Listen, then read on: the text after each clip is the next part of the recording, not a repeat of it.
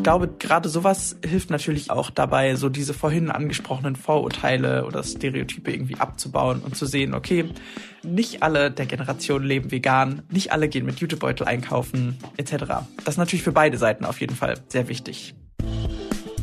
Herzlich willkommen zum Manager Magazin Podcast Das Thema. Ich bin Sven Klausen und heute wollen wir über die Generation Z und ihren Einfluss auf unsere Wirtschaft informieren. Unser Thema lautet deswegen heute die Gen Z-Versteher, wie eine Generation zum Geschäftsmodell wird.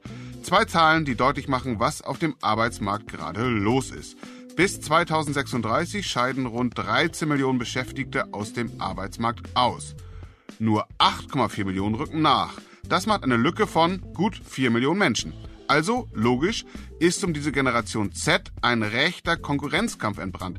Die Unternehmen kämpfen mit zum Teil enormen Verrenkungen aller Art um die jungen Menschen. Weiblich, männlich, divers. Und sie sind in ihrer Not natürlich bereit, sich helfen zu lassen. Es hat sich also eine Beratungsbranche gebildet, die verspricht, die Gen Z zu entschlüsseln und das Unternehmen, das sie beauftragt, unwiderstehlich zu machen. Die Gen Z-Versteher. Braucht es sie wirklich? Welches Bild unserer künftigen Leistungselite zeichnen die vermeintlichen oder tatsächlichen Gen Z-Versteher? Und was heißt das für das Miteinander im Job? Darüber wollen wir heute Morgen informieren und deswegen freue ich mich, dass meine Kollegin Hanna Steinharter bei uns zu Gast ist, die in den vergangenen Wochen zu dem Thema intensiv recherchiert hat. Guten Morgen, Hanna. Hi Sven. Ja, Hanna, eigentlich ist es mir egal, aber heute könnte es eine Rolle spielen. Darf ich fragen, in welchem Jahr du geboren bist? Ja, ausnahmsweise. 1992. Okay, 1992. Damit gehörst du knapp nicht mehr zur Gen Z, oder? Genau, richtig. Ich gehöre damit zur Gen Y.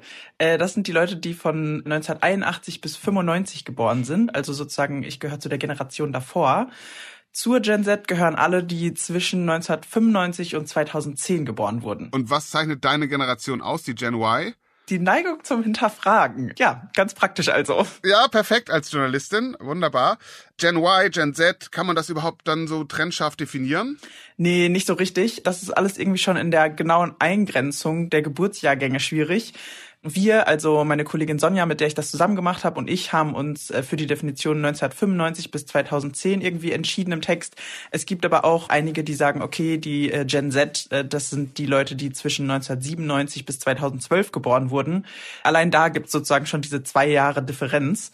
Deswegen kann man das, glaube ich, nicht so genau sagen. Okay, aber so wie ihr das jetzt definiert habt, nähern wir uns dem mal, dieser Gen Z, die sehr wichtig ist, weil sie eben so umkämpft ist.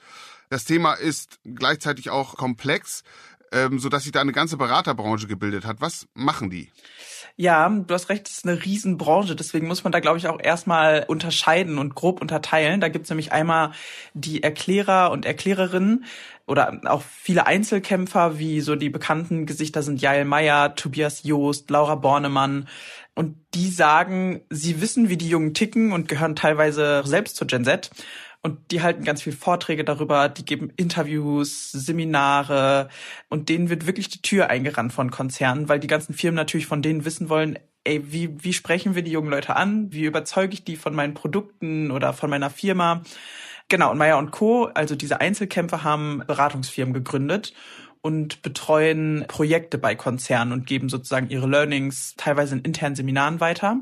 Und dann gibt es natürlich noch die ganzen etablierten, wie Kommunikationsagenturen und Beratungshäuser, an denen ist natürlich auch nicht vorbeigegangen, dass sich mit dem Wissen über die Generation irgendwie momentan gut Geld verdienen lässt.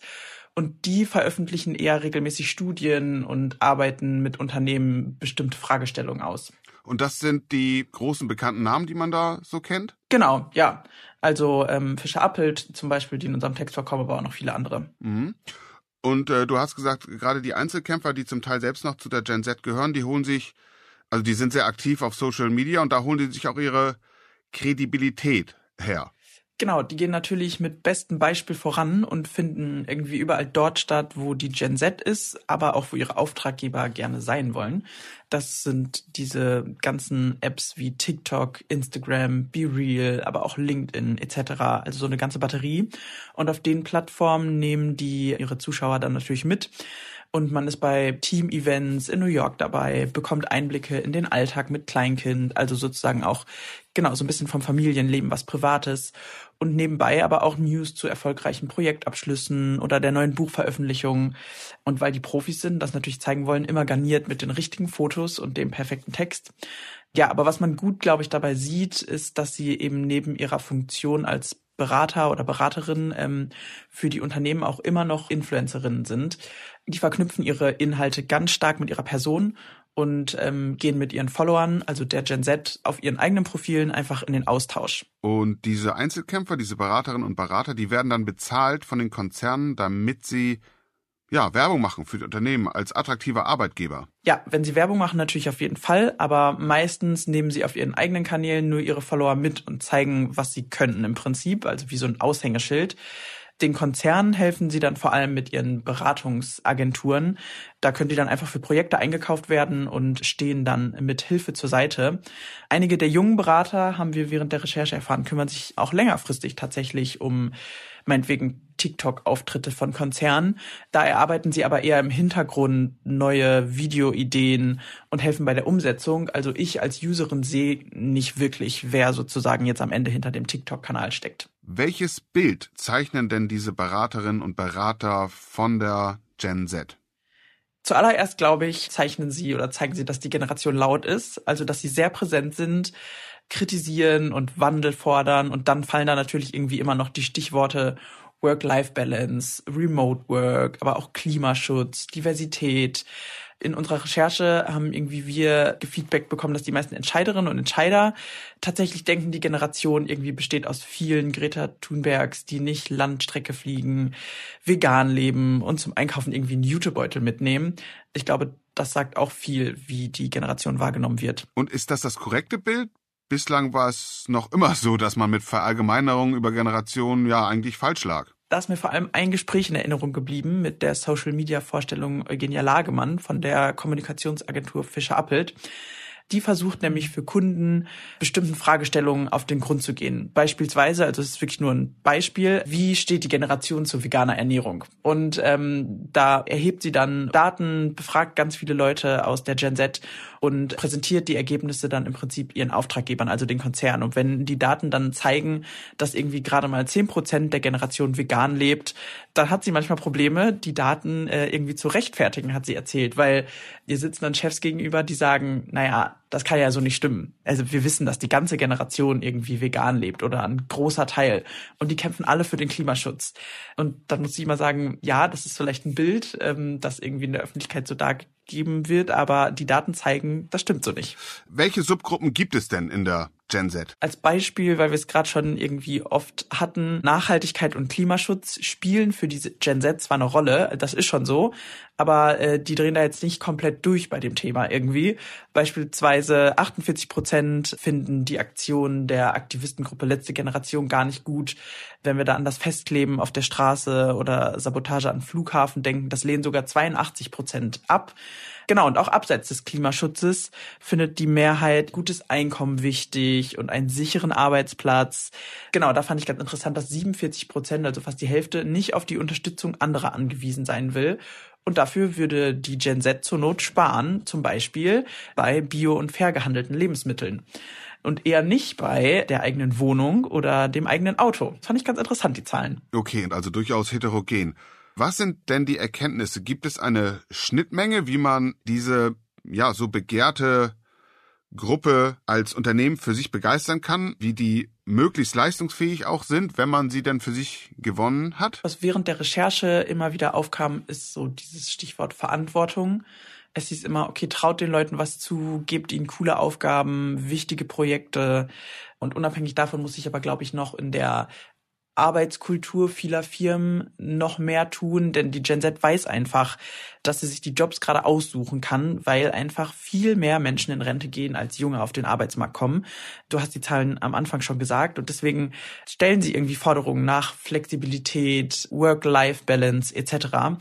Und das fand ich ganz interessant. Jael Meyer hat auf einer Veranstaltung, wo ich sie begleitet habe, das sogenannte Love Job Modell empfohlen, um Leute an das Unternehmen zu binden, junge Leute. Und das Modell hat drei Säulen und das besteht aus erste Säule Geld, zweite Säule interne Wertschätzung, im Prinzip durch ja, wie wir gerade gesagt haben, Verantwortung, coole Aufgaben und dritte Säule externe Wertschätzung, also sowas wie die Außenwirkung des Arbeitgebers. Und sie sagt, dass diese drei Säulen wichtig sind äh, und vor allem der Gen Z wichtig sind. Man sieht ja alles Mögliche, wie Unternehmen selbst für sich werben oder eben Menschen für sich werben lassen, Imagevideos auf TikTok, Vorschläge, wie man die intensiv einbindet, schon in jungen Jahren in Entscheidungsprozesse. Hast du in deinen Recherchen eine Idee kennengelernt, von ihr erfahren, ist sie dir nahegebracht worden, die du noch nicht kanntest? Ja, da hast du schon viel aufgezählt. Ich überlege gerade noch mal. Ja, eines, was ich noch ganz spannend fand, war ein Modell von Paul von Preußen, das sogenannte Reverse Mentoring. Der coacht seit Dezember nämlich Katharina Herrmann, die designierte Vorständin der KfW, und sagt, ihm ist es immer wichtig, irgendwie nicht übereinander, sondern miteinander zu reden. Deswegen gehen die immer sehr offen in den Austausch, feedbacken sich gegenseitig und lernen so voneinander. Okay, nicht übereinander, sondern miteinander reden, das hört sich gut an. Wobei, das würden vermutlich alle Generationen gut finden. Also selbst ich als Mitglied der Generation X finde das gut. Stimmt, aber ich finde seine Idee trotzdem ganz witzig. Der hat nämlich ein Netzwerk irgendwie von mittlerweile 250 bis 300 jungen Menschen, in dieser Größe bewegt sich das, aufgebaut, die als Mentoren für Führungskräfte dienen. Und da sind wirklich Gründer und Gründerinnen dabei, Landesschülersprecher, Coding-Asse, Musikerinnen, TikTok-Influencer, Fridays for Futures Aktivistinnen, also aus sehr unterschiedlichen Bereichen, viele junge Leute. Und da können sich äh, Führungskräfte melden und sagen, hier, ich würde da gerne irgendwie mal gecoacht werden. Ähm, glaube, gerade sowas hilft natürlich auch dabei, so diese vorhin angesprochenen Vorurteile oder Stereotype irgendwie abzubauen und zu sehen, okay, nicht alle der Generation leben vegan, nicht alle gehen mit Jutebeutel einkaufen, ja, etc. Das ist natürlich für beide Seiten auf jeden Fall sehr wichtig. Vielen Dank, Hanna. Sehr gerne. Das war der Manager Magazin Podcast Das Thema. Wenn Sie mehr wissen wollen über die Gen Z-Wirtschaft und sich für die Schlüsseltrends und Schlüsselpersonen der deutschen Wirtschaft interessieren, dann empfehle ich Ihnen einen Blick in die Show Notes oder eines unserer Abos. Sie finden die Übersicht in der App und auf der Website.